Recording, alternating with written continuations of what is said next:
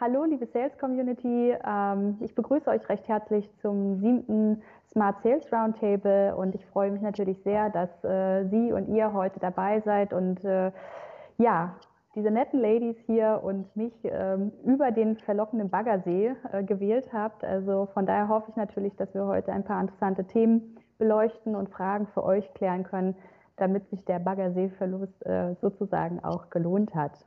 Michael, vielen Dank für die lieben Worte vorweg. Und ähm, ja, liebe Community, sonst würde ich einfach mal anfangen, euch die Damen vorzustellen, die wir hier haben. Und zwar ähm, würde ich da ganz gerne einmal anfangen mit ähm, der Carolina. Carolina ist seit 2018 im EchoBot-Team dabei.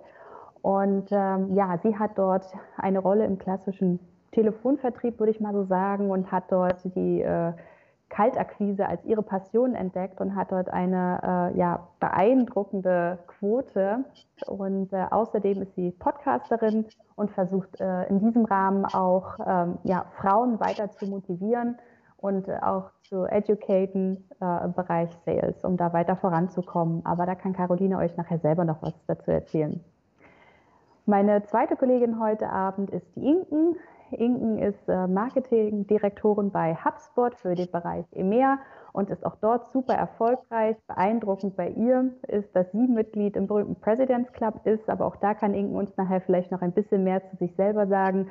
Und ihre Hauptaufgabe ist dort der Bereich Lead Gen, vor allem Inbound Lead Gen. Und ähm, wenn ich es halbwegs richtig recherchiert habe, sind momentan 60 Prozent des Gesamtumsatzes bei HubSpot ja Inbound Leads. Äh, von daher, Inken, Verrat uns bitte dein Geheimnis. Ich bin gespannt.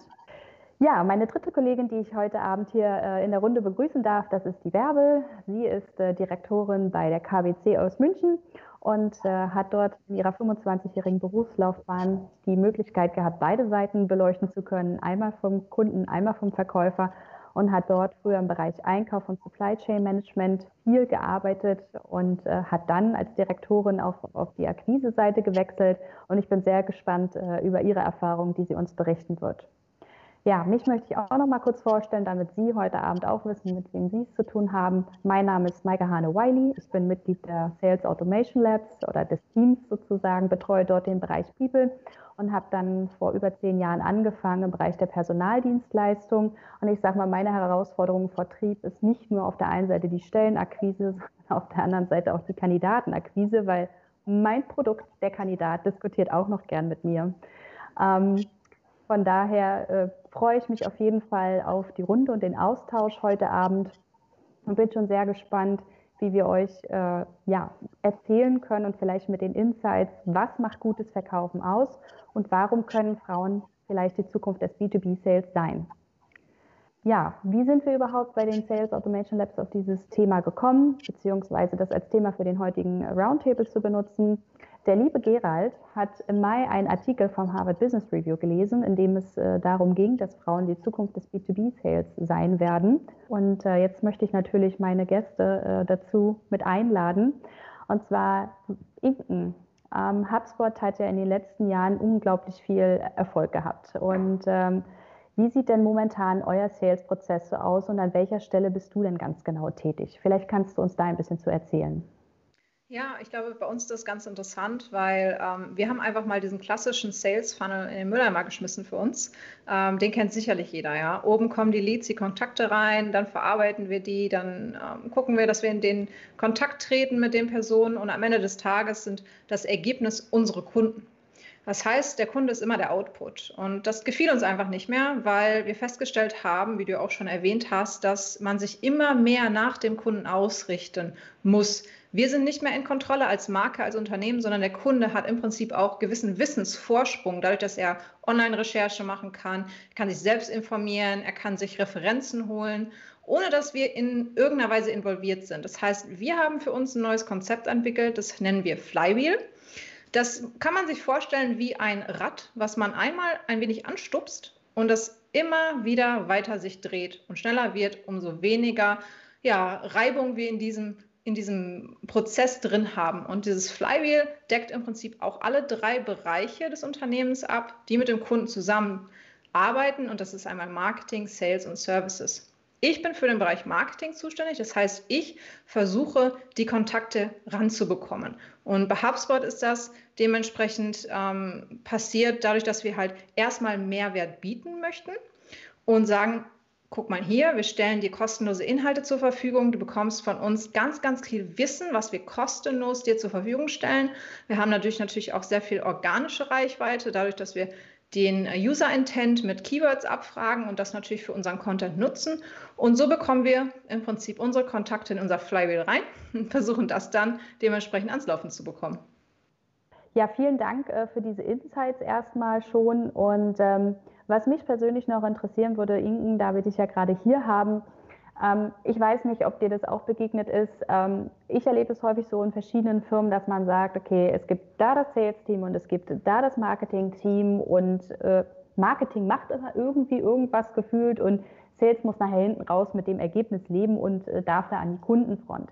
Ähm, ich persönlich glaube eigentlich eher, dass Sales und Marketing da versuchen sollten, so ganz eng wie äh, Partner gemeinsam mit durch diesen Prozess zu gehen. Und äh, HubSpot lebt das ja offensichtlich wunderbar vor.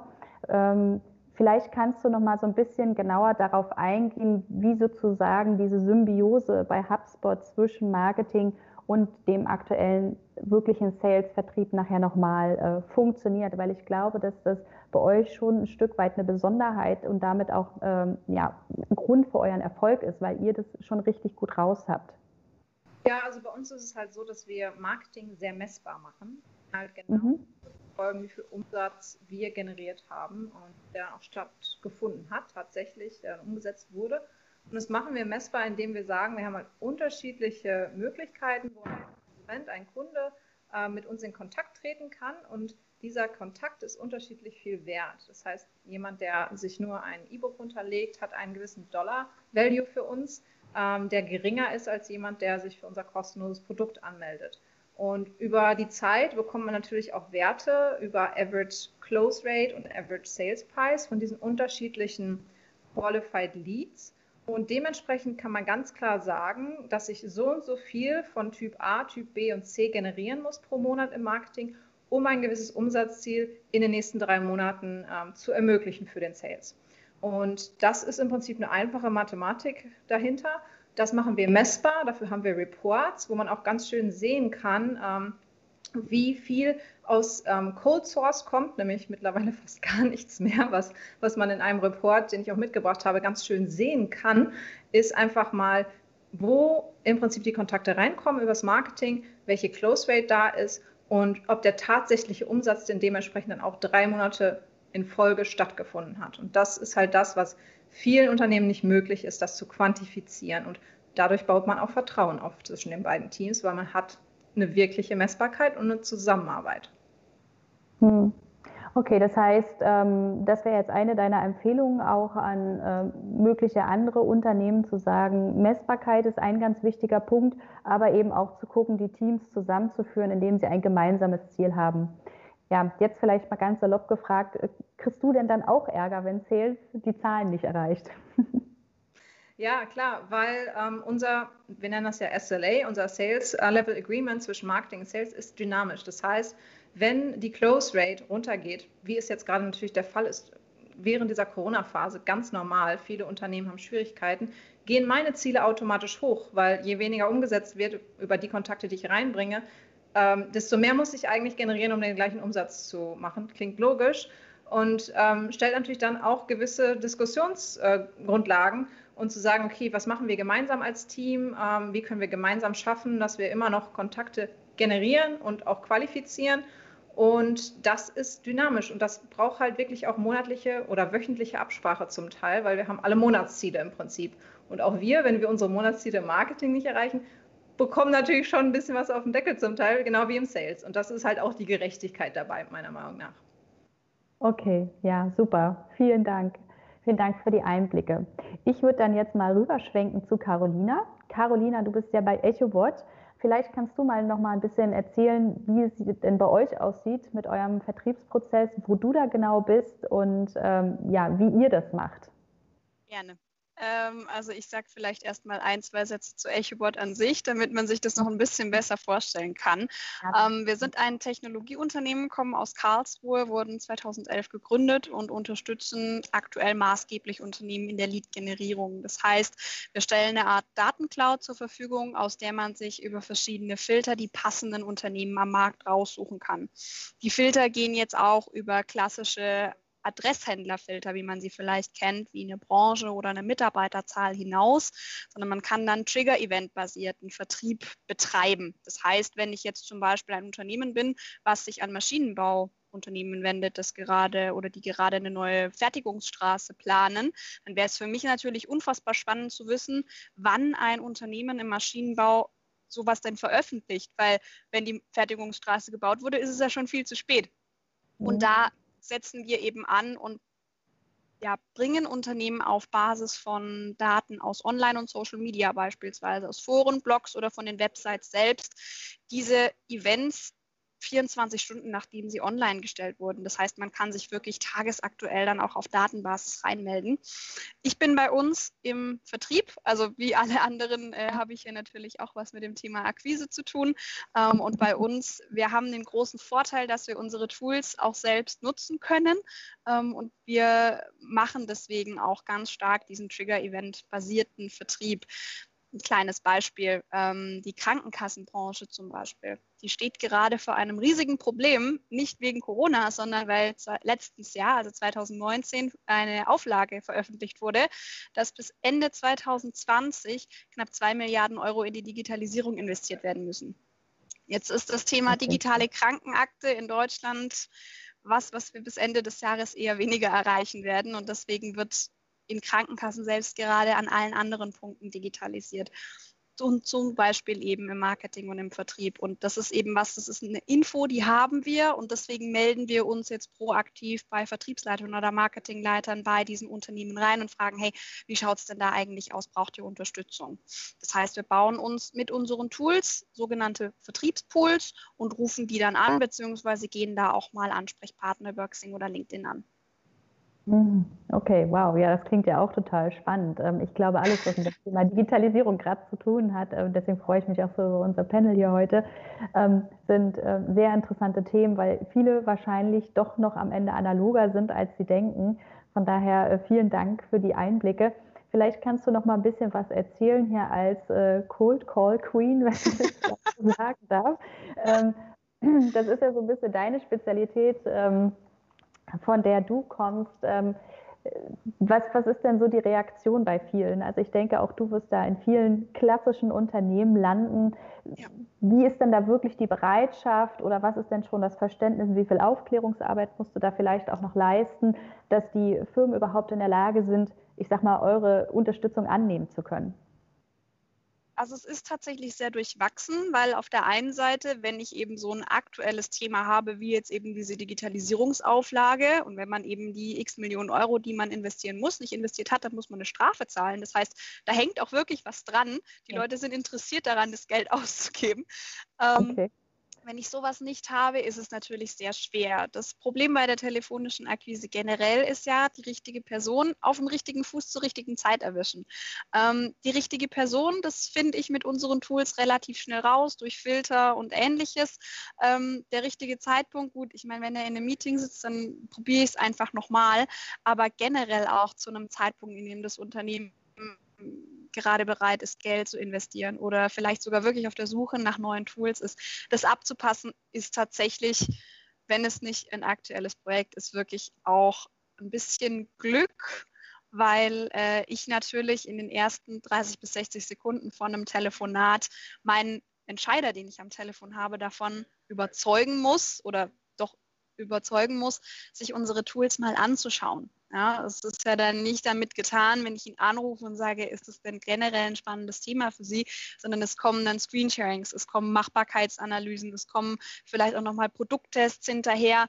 Ähm, der Sales Cycle kann hier sehr kurz sein und sehr schnell gehen. Das ist wahrscheinlich bei vielen Unternehmen so, kann sich aber auch ziehen, wenn dann mehrere Abteilungen drin hängen, also wie bei Inken zum Beispiel Sales und Marketing, dann vielleicht auch noch der, äh, das Pre-Sales oder eine Customer Development Abteilung. Da gibt es viele verschiedene Möglichkeiten. Von daher ähm, das, was mir tatsächlich hilft in den Gesprächen, ist freundlich zu sein. Einfach, äh, es klingt banal, aber lächeln, wenn man denjenigen am Telefon begrüßt, es macht schon unfassbar viel aus, weil man dann eine ganz andere Grundstimmung im Telefonat auch hat.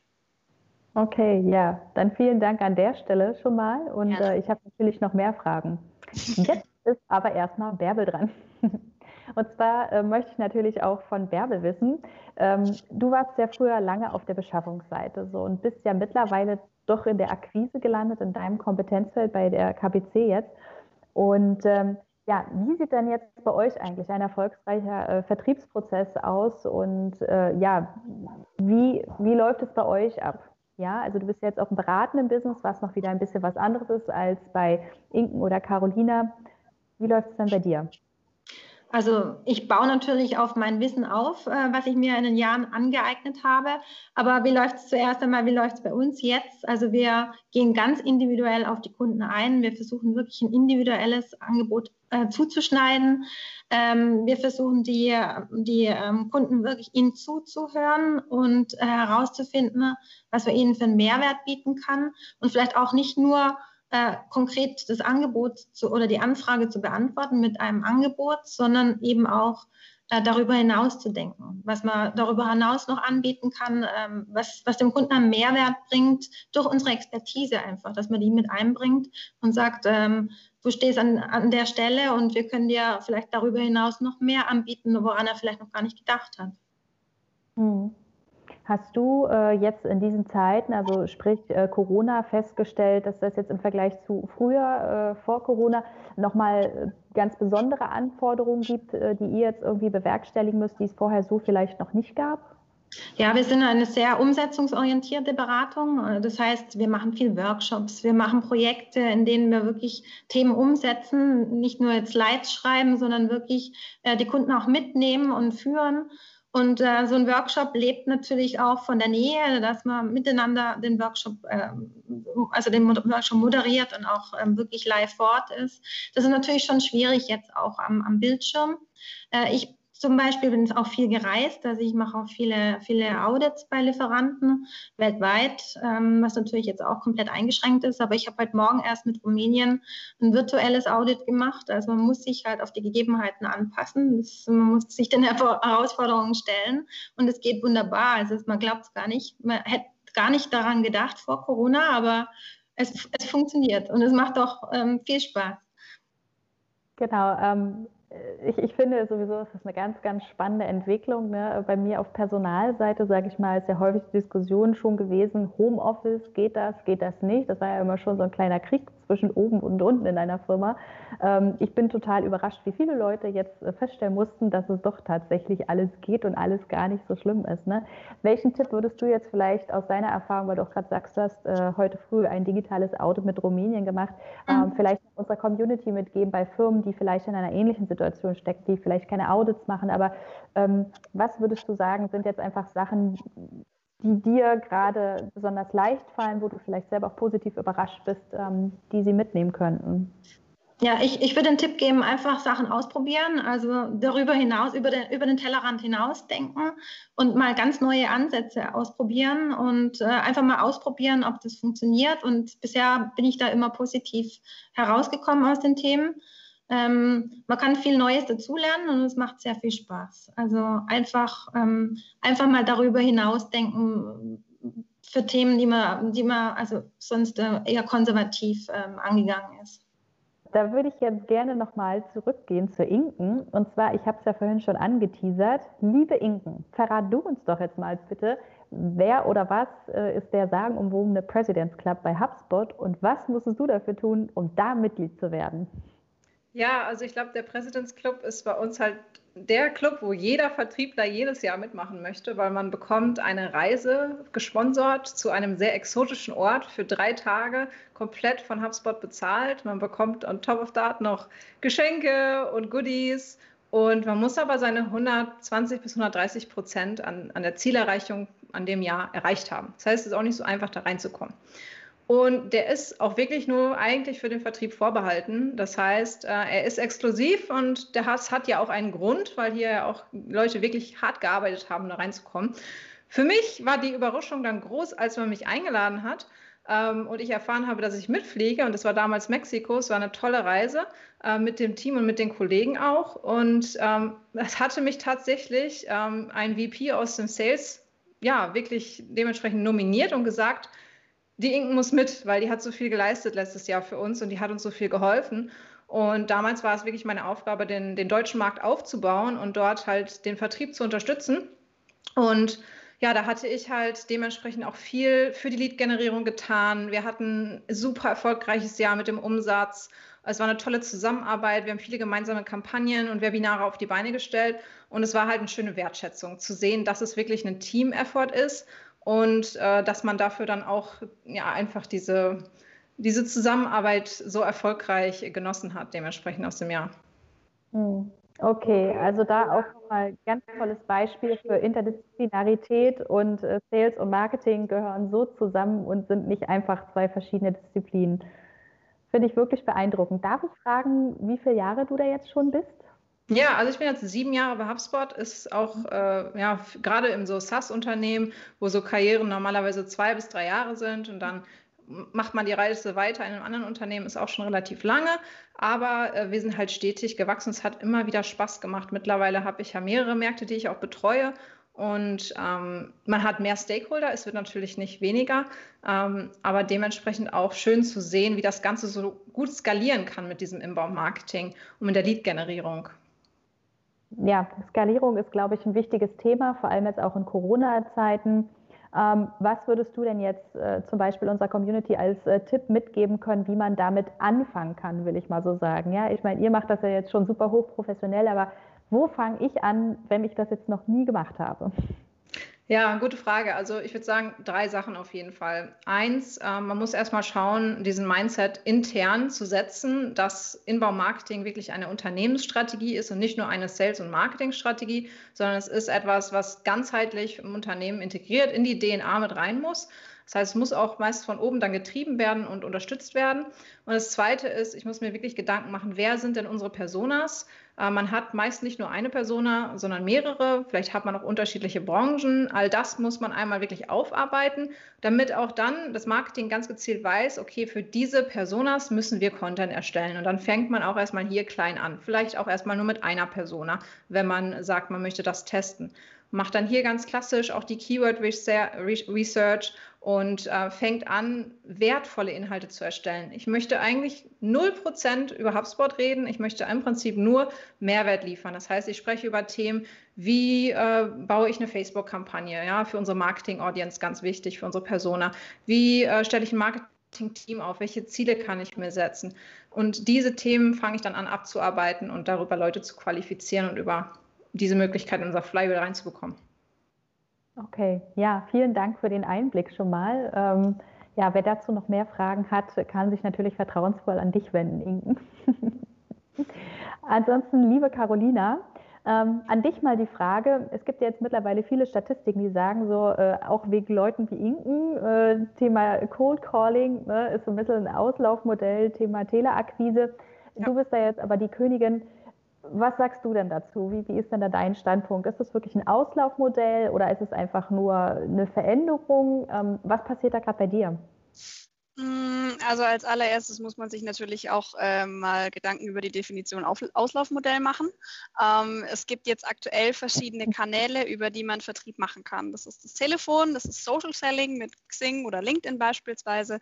Ähm, das sind postalische Mailings oder E-Mail-Marketing zum Beispiel. Oder eben dann äh, über Messen. Ja, Messen können wir jetzt gerade mal streichen, das funktioniert nicht. Ähm, postalische Mailings gibt es noch, sind aber nicht mehr so furchtbar präsent. Also die, die kommen, kommen, zwar ab und zu noch vor, aber ähm, die am weitesten verbreiteten Wege sind eben Telefon oder Social Selling aktuell. Ähm, was ich am Telesales sehr gut finde, ist, dass es schnell geht. Also ich habe eine direkte Rückmeldungsquote, wenn ich einen Entscheider am Telefon habe und er sagt mir, nö, kein Interesse, kein Budget, keine Zeit, dann ist das fein. Dann kann ich den nächsten anrufen. Ähm, das Social Selling ist zwar ähnlich, ja, da kann ich natürlich auch innerhalb von einer Nachricht ein Ja oder Nein von meinem Gegenüber bekommen, aber was Telesales und LinkedIn bzw. Xing sehr stark voneinander unterscheidet, ist der Punkt, bis zu dem es zum Pitch kommt. Wenn ich bei LinkedIn mich mit, mit jemandem vernetze, dann kann das auch mal Wochen oder Monate dauern, um Vertrauen, Sympathie, Empathie aufzubauen. Ähm, und all das, was normalerweise am Telefon ja über die Stimmlage, über äh, Witze zum Beispiel oder direkt die äh, Empathie oder Sympathie funktioniert, das geht einfach über LinkedIn nicht. Ähm, und deswegen finde ich tatsächlich den Telesales für mich den perfekten Kanal. Zudem ähm, muss man ja auch immer je nachdem, welches Produkt man anbietet, auch für sich selbst wählen, welches welcher Vertriebskanal funktioniert jetzt für mich. Wir bieten Software-Tools an. Wenn ich mich jetzt ins Auto setzen würde, um am Tag vielleicht bei fünf oder 15, 20 Unternehmen vorstellig zu werden, um denen dann äh, mit ganz viel Glück vielleicht mal zwei Minuten meine Tools zu zeigen, dann wäre das einfach kein Weg, der für uns funktioniert. Und deswegen ähm, ja, ist der Telesales einfach für mich so das, wo ich mich sehr wohl fühle. Ja, vielen Dank. Was macht denn jetzt aber genau dein Erfolgsrezept aus, dass du so erfolgreich bist? Was machst du denn hm. anders als die anderen? Ich kann es dir tatsächlich nicht so genau sagen. Äh, vielleicht ist es auch so ein typisches Frauenthema. Wenn mir jemand sagt, dass ich was gut mache, dann sage ich erst so, ups, das stimmt doch gar nicht. Ähm, es ist tatsächlich so, dass ich in meiner Kaltakquise sehr viele Fragen stelle. Ich frage da vielleicht auch noch ein bisschen tiefer und ein bisschen unangenehmer nach, als jetzt ein Mann das vielleicht tun würde. Äh, ich stelle Budgetfragen, ich stelle Fragen, ja, wann ist das Ganze denn eigentlich geplant? Ja, muss ich jetzt mit Ihnen sprechen, weil es in den nächsten 14 Tagen zum Abschluss kommen kann? Oder ist das Projekt für 2022 geplant? Dann sprechen wir 2022 wieder miteinander. Ähm, es ist für mich zum Beispiel auch der Informationsvorsprung, der mir einfach hilft in der Akquise. Wenn ich sehe auf einen Blick, das Unternehmen hat veröffentlicht, dass es dieses Jahr 2000 Euro im Monat in die Digitalisierung investieren will, als Beispiel, dann ist es für mich natürlich ein Trigger, wo ich sage, hey, da melde ich mich, weil die haben das Problem verstanden, die wissen, dass sie digitalisieren müssen. Das ist für mich ein Anknüpfungspunkt, der mir in der Akquise weiterhelfen kann. Wenn ich sehe, dass die viele Managementwechsel hatten, dass sie Gewinnreduktion hatten, Umsätze weggebrochen sind, Leute entlassen mussten, weil es nicht gut läuft, dann überlege ich mir vielleicht zweimal, ob das Unternehmen für mich jetzt tatsächlich ein potenzieller Kunde ist oder ob ich mir das auf eine Liste schiebe und vielleicht in drei Monaten nochmal reingucke, ob sich was geändert hat. Ähm, deswegen ist es so ein bisschen das Zusammenspiel aus viele Fragen stellen, viel Nachfragen äh, und eben diesem Informationsvorsprung. Okay, und eine kleine Frage muss ich jetzt ja. natürlich noch loswerden. In Zeiten von Corona. Ähm, ja. Jetzt sind ja ganz viele Leute an ihrem Büroplatz am Telefon nicht erreichbar gewesen. Was habt ihr denn jetzt gemacht? Hm, also ich habe es tatsächlich dann äh, versucht und äh, habe wirklich auch gefragt, ist das denn aktuell überhaupt möglich? Können Sie mich verbinden? Können Sie mich weiterstellen? Was jetzt natürlich gut funktioniert, sind Xing und LinkedIn, weil die Leute aktuell eben durch dieses Dilemma, dass sie telefonisch nicht immer erreichbar sind, ähm, auf Xing und LinkedIn erreicht man sie mit einer sehr hohen Wahrscheinlichkeit. Ähm, deswegen da äh, hat sich jetzt auch langsam so ein Shift ergeben, dass äh, man verstanden hat, es kann gut sein, dass ich jetzt auch auf diesen Kanälen mal vertrieblich angesprochen werde. Da werden die Hürden auch gerade, zumindest ist das mein Gefühl, etwas niedriger. Es gibt aber auch so eine ganz andere Gegenbewegung. Ähm, diejenigen von unseren Zuschauern heute, die LinkedIn haben, die werden das kennen. Das sind diese klassischen Pitch-Nachrichten. Also das ist dann eben das, ähm, man kann Telesales gut machen. Das machen nicht viele. man kann auch Akquise über LinkedIn gut machen. Das kann auch nicht jeder. Also da ähm, bedarf es auch etwas Übung und vor allem im richtigen Training. Alles klar. Und wer da noch Fragen hat, kann dich ja jetzt fragen. ja, gerne. Dankeschön. So, liebe Bärbel, ähm, auch an dich natürlich jetzt die Frage. Ähm, du hast den großen Vorteil, beide Seiten zu kennen und die über Jahre begleitet zu haben. Was ist denn dein Erfolgsrezept? Weil, ja, wie gesagt, du kommst seit ganz, ganz vielen Jahren einfach von der Käuferseite, bist aber jetzt auch auf der Verkäuferseite. Und ähm, was sind denn jetzt für dich gerade besondere Herausforderungen, denen du dich gerade stellen musst? Ähm, ja, ich, ich möchte mal vorne anfangen. Also natürlich bringe ich viele Erfahrung mit aus der Einkaufsseite. Ich habe jetzt 25 Jahre Einkauf und Supply Chain gemacht in verschiedenen Branchen, Automotive und Luftfahrt. Ähm, habe da viel kennengelernt, ähm, viel von der Gegenseite, also vom Vertrieb quasi ähm, gesehen, viel Gutes, viel Schlechtes. Ähm, ich meine, das, das Ganze setzt sich ja zusammen als ein Paket, sage ich mal. Also der Einkäufer, wenn ich mal ein bisschen aus, aus der Seite her, herausplaudern darf, ähm, der schätzt ähm, natürlich mehrere Aspekte in so einem Angebot. Und es ist nicht nur Preismenge und Qualität oder dass das Angebot halt eben ähm, genau den Bedarf trifft, den ich jetzt äh, ausgeschrieben habe, sondern es sind auch äh, andere Aspekte drin wie Persönlichkeit. Also wie ähm, wie offen ist mein Gegenüber? Ähm, wie wie ähm, kann, ich, kann ich ihm vertrauen? Ähm, weil oft ist, es, es hängt mit einem Serienanlauf zusammen, es hängt, ich möchte mir eine Maschine kaufen oder was auch immer. Ähm, von daher ist ein gewisses, äh, gewisses Vertrauen auch mit dabei.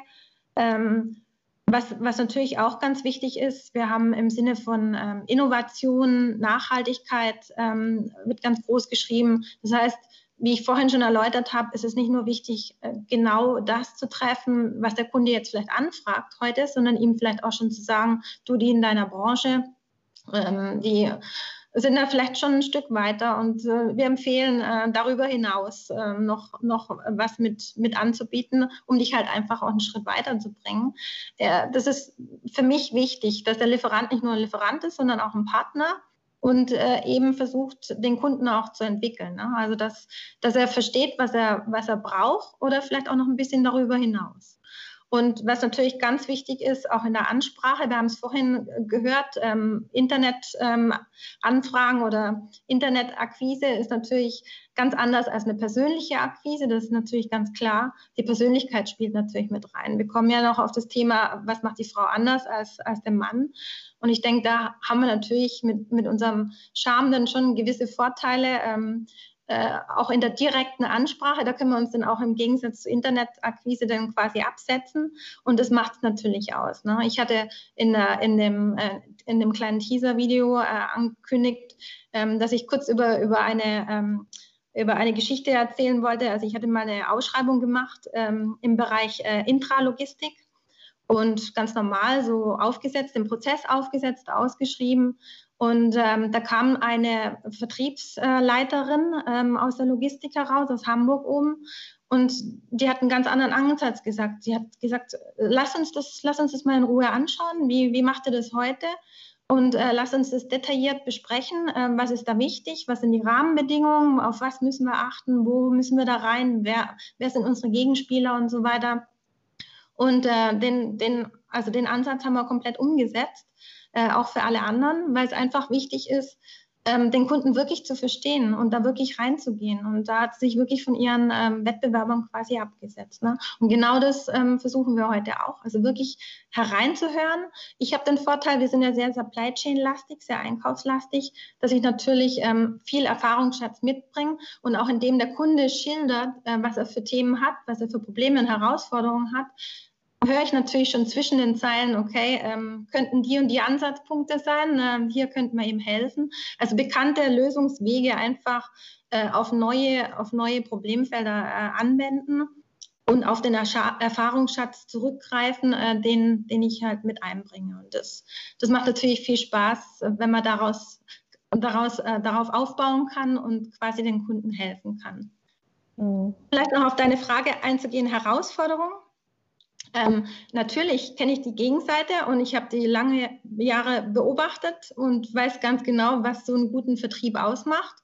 Ähm, trotzdem ähm, selber Akquise zu machen, zum Beispiel auch Kaltakquise äh, zu betreiben, ist natürlich äh, schon eine Herausforderung. Ähm, weiß es in Theorie, wie es funktioniert, aber die Praxis ist dann doch nochmal was anderes. Also, aber mir macht es sehr viel Spaß. Also ich muss sagen, ähm, ja, vor allem, wenn der Erfolg, wenn es vom Erfolg gekrönt ist, dann ähm, freut man sich natürlich sehr. Klar macht Verkaufen immer mehr Spaß, wenn man auch verkauft, ne? Keine genau, Frage. Genau, so sieht es aus. Aber man merkt den Enthusiasmus. Sehr, sehr schön. Ich habe noch eine Frage an euch drei. Und zwar, äh, vielleicht kann jeder von euch mal noch so einen Tipp mitgeben, äh, was aus eurer Sicht so den Vertriebsprozess ausmacht. Also was macht für den Kunden den kaufentscheidenden Unterschied, jeweils aus eurer Perspektive? Das würde mich mal noch interessieren. Ich weiß nicht, ob Bärbel, ob du gleich nochmal weitermachen möchtest. Ja, klar, gerne. Ähm, also für mich ist wirklich, ich habe es vorhin auch kurz erwähnt, äh, individuell auf den Punkt zu kommen, also wirklich den Kunden zu treffen. Also dass der Kunde nicht das Gefühl bekommt, er bekommt da so eine 0815, ähm, so ein 0815-Angebot, sondern dass man wirklich individuell sich auf den Kunden einlässt, auf den Kunden das zuschneidet. Und ich glaube, äh, da kann man sich schon absetzen von anderen. Mhm. Dankeschön. Carolina, wie sieht es jetzt aus? Ah, ich hätte jetzt tatsächlich auch genau dasselbe gesagt wie du, Bärbel. Ähm, bei mir ist es natürlich, ich stelle eben diese vielen Fragen. Ich kenne dann die Situation meines Gegenübers sehr gut. Das heißt, ich kann auch wirklich auf mein Gegenüber eingehen. Was für mich sehr entscheidend ist, ist vielleicht dieser halbe Extrameter, den man gehen kann, der einen dann auch vom Wettbewerb absetzt, auf Basis der Informationen, die man gesammelt hat. Ähm, sich auch einfach mal wenn man jetzt äh, im, äh, im Prozess an einem sehr, sehr weiten Punkt ist, aber es braucht einfach noch diese ein, zwei Wochen, das kennen wir alle, ja, es braucht noch ein bisschen, sich dann einfach mal reinzumelden, nicht um zu sagen, das Angebot läuft aber nächste Woche ab, ich möchte jetzt heute eine Unterschrift von dir, sondern um zu sagen, hey, gibt es noch irgendwas, gibt es noch irgendwie Informationen, lieber einmal zu viel fragen als einmal zu wenig.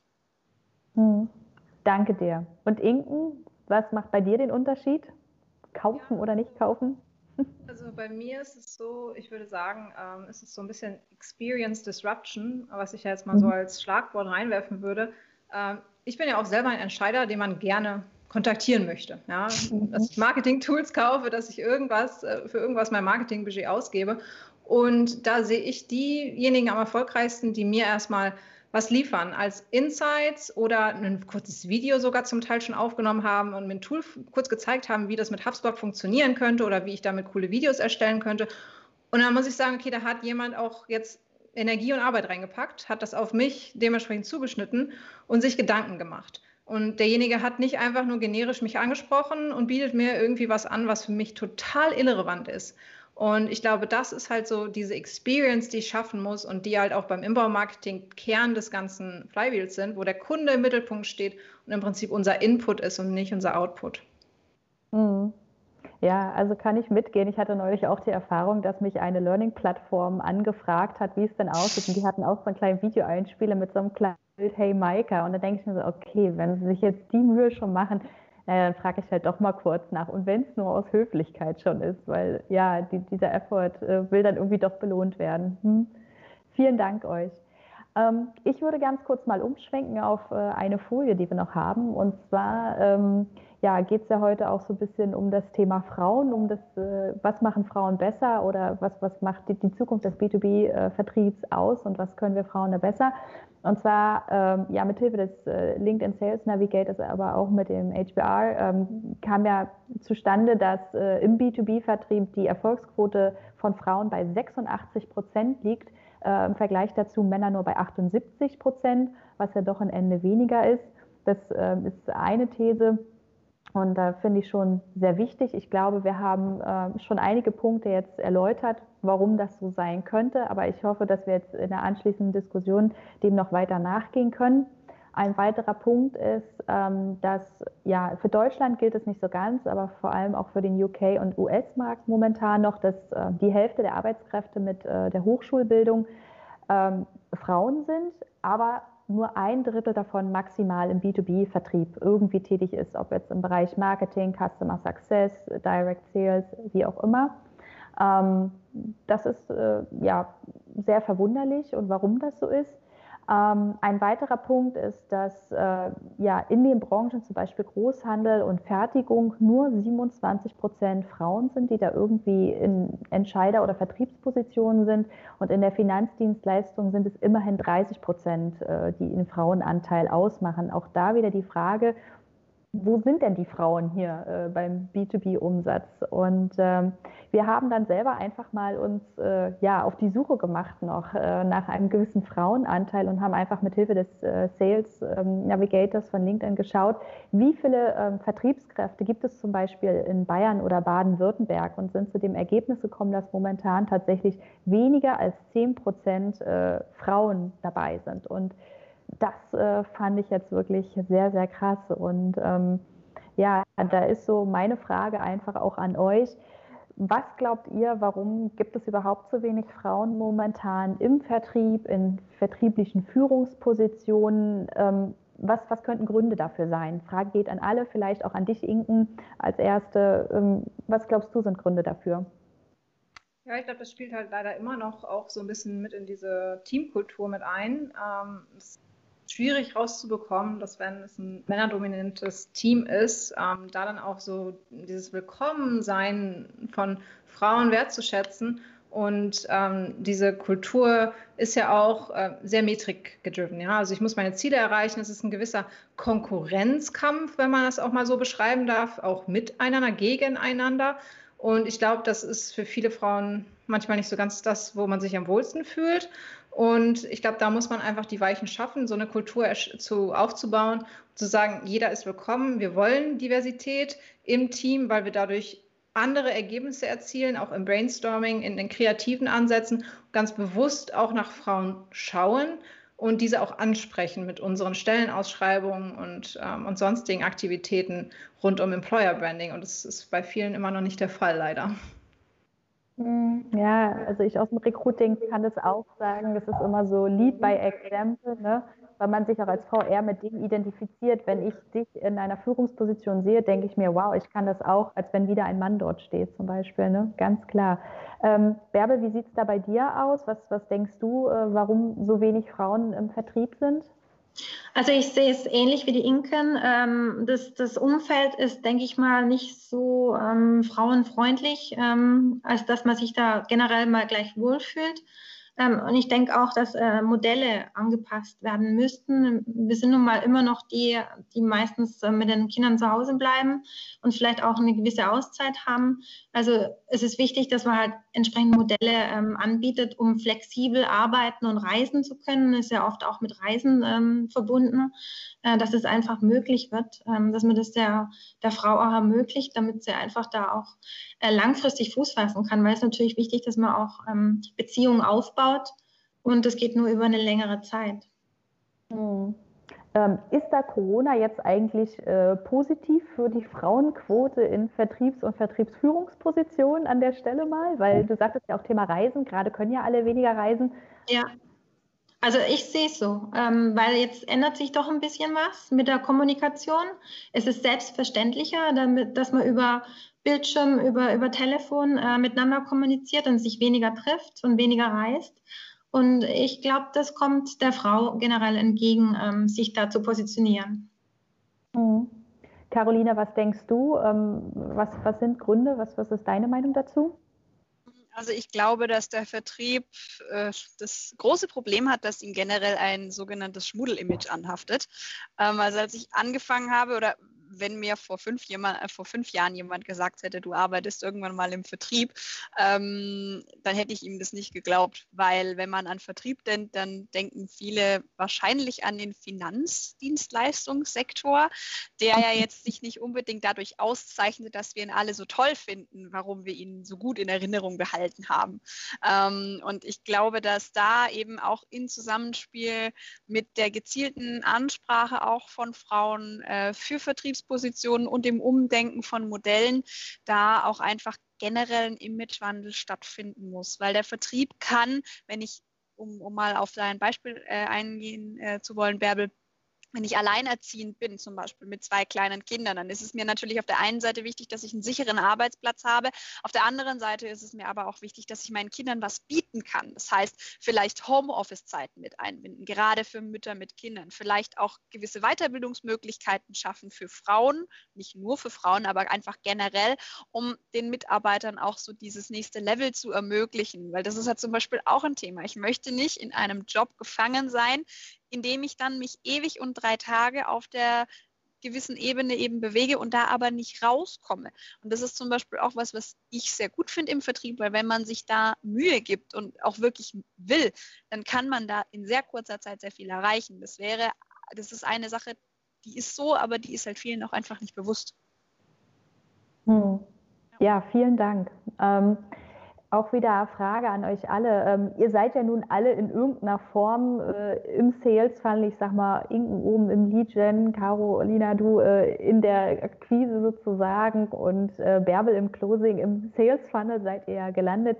Ähm, was war so euer Motiv am Ende, um zu sagen, wie du es auch gesagt hast, vor fünf Jahren hättest du, Carolina, äh, nicht gesagt, du gehst in den Vertrieb, dass du jetzt schlussendlich erstens doch da gelandet bist und ähm, was waren so im Laufe eurer Berufserfahrung einfach so Hindernisse, vielleicht auch Klischees, ähm, die euch begegnet sind, die ihr vielleicht überwinden musstet, ausräumen?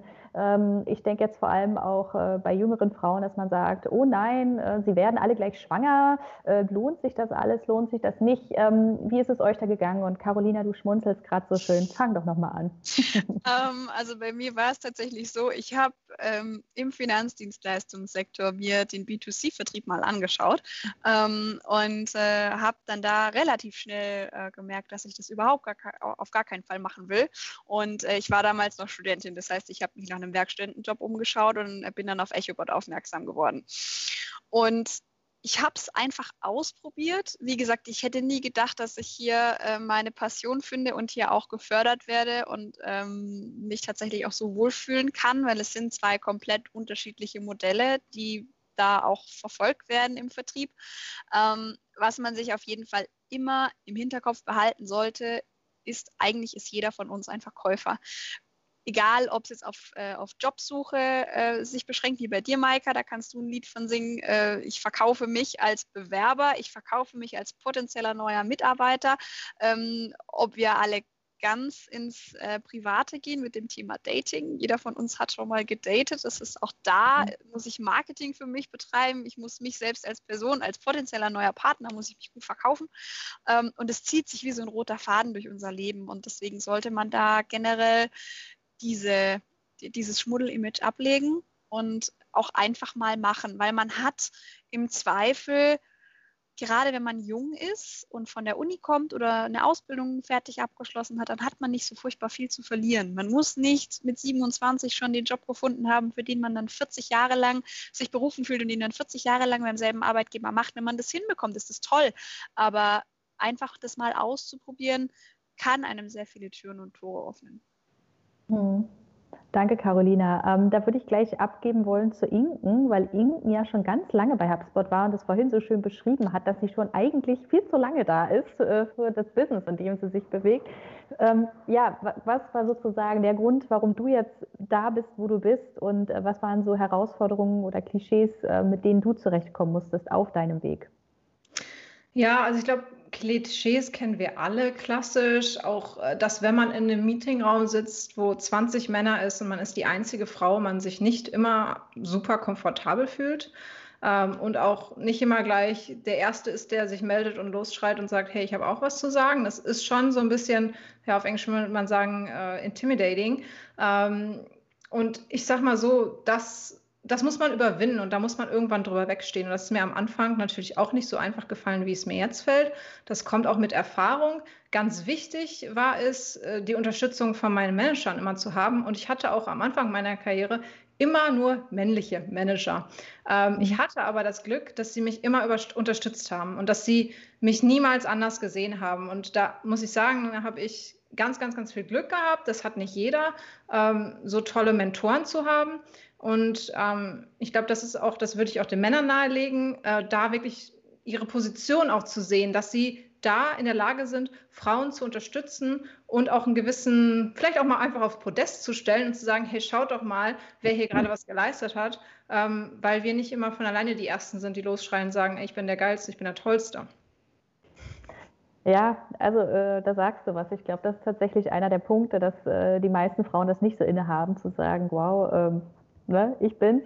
Und ähm, natürlich sind wir auch auf die Männer äh, angewiesen, dort protegiert zu werden, einfach äh, weil die meisten Führungskräfte momentan eben noch männlich sind. Und wenn wir das ändern wollen, für mehr Diversität sorgen wollen, ähm, ja, brauchen wir Männer, die sagen, äh, ich gehe das äh, Thema bewusst an und entscheide mich auch bewusst. Ne?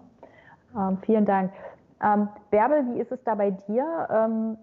Du bist ja nun schon äh, die seniorigste von uns allen hier mit deiner Berufserfahrung. Was, was hat sich da vielleicht auch im Laufe der Zeit verändert? Wie war das äh, am Anfang deiner Karriere und wie ist es jetzt? Was waren da die Herausforderungen?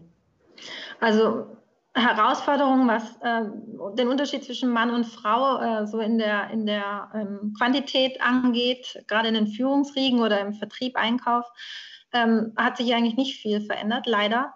Ähm, war früher schon nicht anders wie heute, dass es wirklich hauptsächlich Männer sind. Ähm, gut, jetzt komme ich aus zwei Branchen, die sehr technologisch betrieben sind, also Automotive und Luftfahrt. Das ist nun mal eine Männerdomäne. Ähm, und von daher sind da natürlich auch viele Männer unterwegs. Leider immer noch. Ähm, und es hat sich auch nicht viel getan ähm, was, was mir das Leben einfach macht. Äh, und ich habe da eigentlich wenig Hindernisse. Ich habe mir den, das, die, das, den Vertriebs, die Vertriebsrolle jetzt nicht quasi ausgesucht, sondern die kam halt mit der Aufgabe. Also wir können Projekte nur erfolgreich umsetzen, wenn wir sie auch verkaufen, weil sonst ähm, äh, wird es nicht funktionieren. Ähm, was wir aber machen, äh, was das Hindernis, denke ich mal, heruntersetzt, ist, wir machen das immer im Team. Also wir haben immer so ein kleines Akquise-Team und ähm, stellen zusammen ähm, dann entsprechend das Angebot zusammen und äh, erstellen die, die Folien, hinterfragen beim Kunden, ähm, fragen nochmal nach, ähm, was, was genau gewünscht ist und so weiter. Und im Team ähm, macht man sich schon einfacher, wie wenn, wie wenn man nur alleine auf, ähm, auf, auf Akquise-Touren, auf Marketing geht. Hm. Ja, vielen Dank. Ähm, vielleicht noch ein kleines Statement von euch dreien an der Stelle. Was genau sind denn jetzt zum Beispiel die Punkte, auch bezogen auf die sieben Punkte, die wir eingangs genannt hatten aus dem äh, Artikel der HBR? Was sind genau Punkte, die jetzt Männer vielleicht von Frauen lernen können, ähm, da ja Frauen offensichtlich, zumindest den Zahlen nach, ähm, erfolgreicher sind. Aber vielleicht kannst du da gleich nochmal anknüpfen. Was, was sind konkrete Punkte oder Eigenschaften, wo du sagen würdest, liebe Männer, darüber macht euch doch mal Gedanken. Ja, also mit der Empathie, die wir vorhin schon angesprochen haben, denke ich mal, sollten wir uns einfach einfacher tun. Ne? Also da, wenn wir da gewissen Charme einsetzen, äh, der uns gegeben ist, dann müssen wir uns da wirklich einfacher tun. Äh, natürlich ist die direkte Sprache und das Persönliche da ganz wichtig, weil auch das geht natürlich über das Telefon, über das Internet natürlich verloren. Das ist natürlich äh, eine persönliche, ein persönlicher Kontakt äh, ganz gut zum Kunden. Ähm, und das Zweite ist, ich denke mal per se, vielleicht nicht für jede Frau, aber eigentlich können wir ganz gut zuhören, bin ich der Meinung. Ähm, und das ist ganz wichtig, eben um auf den Kunden individuell zuzugehen, wie wir es vorhin gesagt haben, dass wir wirklich genau zuhören, was will er ähm, und auch zwischen den Zeilen hören und äh, damit man eben konkret ihm das anbieten kann, was er auch wirklich verlangt oder, oder was, er, was er benötigt. Mhm. Dankeschön. Inken, wie sieht es bei dir aus? Ja, ich würde sagen, ähm, die Stille ist auch ganz wertvoll manchmal. Einfach mal den Kunden reden lassen. Und ich glaube, dass ähm, viele Menschen sich gerne reden hören, auch gerade wenn sie im Vertrieb sind. Das ist ein Job, wo man ja am Tag, ganzen Tag viel reden muss und ich kann das immer nachvollziehen, wenn man da plappert und plappert und plappert. Und das fühlt sich manchmal ein bisschen wie so eine Einbahnstraße an.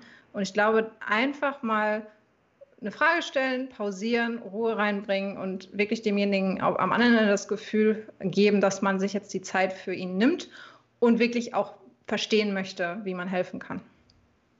Mhm. Danke dir. Carolina?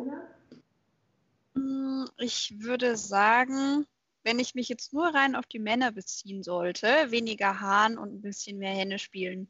Ähm, was mir damals im Finanzvertrieb aufgefallen ist, es war wirklich wie in so einer Hahnenkampfarena, wie man sie jetzt aus schlechten Dokumentationen kennt. In Mexiko, das hast du sicher auch gesehen, Inken, ähm, wo dann im Hinterhof drei Hähne gegeneinander kämpfen, aufeinander losgelassen werden. Und das hatte so ein bisschen dieses, diesen Charakter für mich. Und da einfach tatsächlich Ruhe reinbringen, Fragen stellen, erzählen lassen und dann aber auch darauf eingehen. Also sich nicht nur von Informationen erschlagen lassen und die dann aber auf der Straße liegen lassen und einfach daraus keinen Mehrwert für sich selbst generieren. Weil selbst wenn es dann mit dem einen spezifischen Kunden, um den es jetzt gerade geht, nicht funktioniert, warum auch immer, sowas kann immer passieren, kann man die Informationen für einen späteren Kontakt oder auch für andere Kunden aus derselben Branche mit einem ähnlichen Use Case verwenden. Mhm. Dankeschön. Ähm, dann auch die Frage wieder an euch und äh, gleich wieder an dich, Carolina. Ähm, wenn du jetzt nochmal junge Frauen motivieren möchtest, oder nehmen wir mal an, du hast irgendwann Töchter, ähm, mhm. was wären sozusagen irgendwie vielleicht auch Eigenschaften von erfolgreichen männlichen Kollegen, wo du sagst, ähm, das findest du gut und das würdest du dir wünschen, dass, dass Frauen vielleicht mal mehr machen und mehr aus sich rauskommen, weil sie das vielleicht bisher noch nicht so gut machen? Also was ich bei einigen meiner männlichen Kollegen hier äh, sehr bewundere, ist tatsächlich das Standing, was sie haben. Das haben sie aber schon von ihrer Natur aus. Also ich habe es vorher schon angesprochen, wenn mir als Frau jemand sagt, XY machst du richtig gut, dann ist mein Urreflex erstmal zu sagen, ups, äh, okay, gut, danke, aber kann ich jetzt eigentlich, also wie? Ähm, äh, ich bin da sehr unsicher. Und ich glaube, da geht es nicht nur mir so, sondern da geht es vielen Frauen so. Frauen, die jetzt vielleicht schon 10 oder 15 Jahre in der, in der Berufswelt arbeiten, die sich da auch ein gewisses Standing erarbeitet haben, die auf erfolgreiche Projekte zurückblicken können, die haben dieses Standing wahrscheinlich auch, äh, aber wahrscheinlich nicht so stark wie ihre männlichen Kollegen. Von daher tatsächlich sich auch das klingt ganz banal, aber in gewissen Zeitabständen mal aufschreiben, was habe ich denn eigentlich erreicht? Und das muss jetzt auch nicht sein, dass ich mehr Abschlüsse generiert habe als meine männlichen Kollegen, aber was haben mir zum Beispiel meine Kunden als Feedback gegeben? Das ist was, was ich sehr gern nach meinen Terminen mache, mir ein direktes Feedback abzuholen. Und zwar nicht über meine Präsentation, sondern über den Mehrwert, den ich jetzt in der letzten Stunde für meinen Kunden generieren konnte. Und das lässt sich dann natürlich auch auf die eigene Präsentationsweise umlegen, weil die dann meistens noch was zu einem selber sagen und das gibt einem so einen kleinen Push und es hilft einfach peu à peu und mit tiny little baby steps dieses Selbstvertrauen auch aufzubauen. Mhm, Dankeschön. Ähm, Inken, wie sieht es da bei dir aus? Was wären deine Tipps? Also was, was mir super viel geholfen hat in meiner Karriere auch ähm, ganz klar daran zu feilen, ähm, Präsentationen zu geben, Buy-in zu bekommen von, von Stakeholdern im Unternehmen, auch von anderen Managern oder wer auch immer man überzeugen muss, und da das auch zu üben, wirklich da Zeit zu investieren, sich zu überlegen, wie möchte ich an diesem Skill arbeiten, ähm, wie baue ich gewisse Stories auf, die dann auch zum Erfolg führen in meiner Präsentation. Und ich glaube, das können Männer immer gut, die können sich selbst gut verkaufen und Frauen sind da immer so ein bisschen in der zweiten Reihe. Und ich glaube, das ähm, ist ganz wichtig, dass man da vielleicht auch dann bewusst dran arbeitet, wenn man weiß, dass es einem schwerer fällt. Mhm. Okay, danke schön. Und äh, Bärbel, was wäre dein Tipp an die Frauen?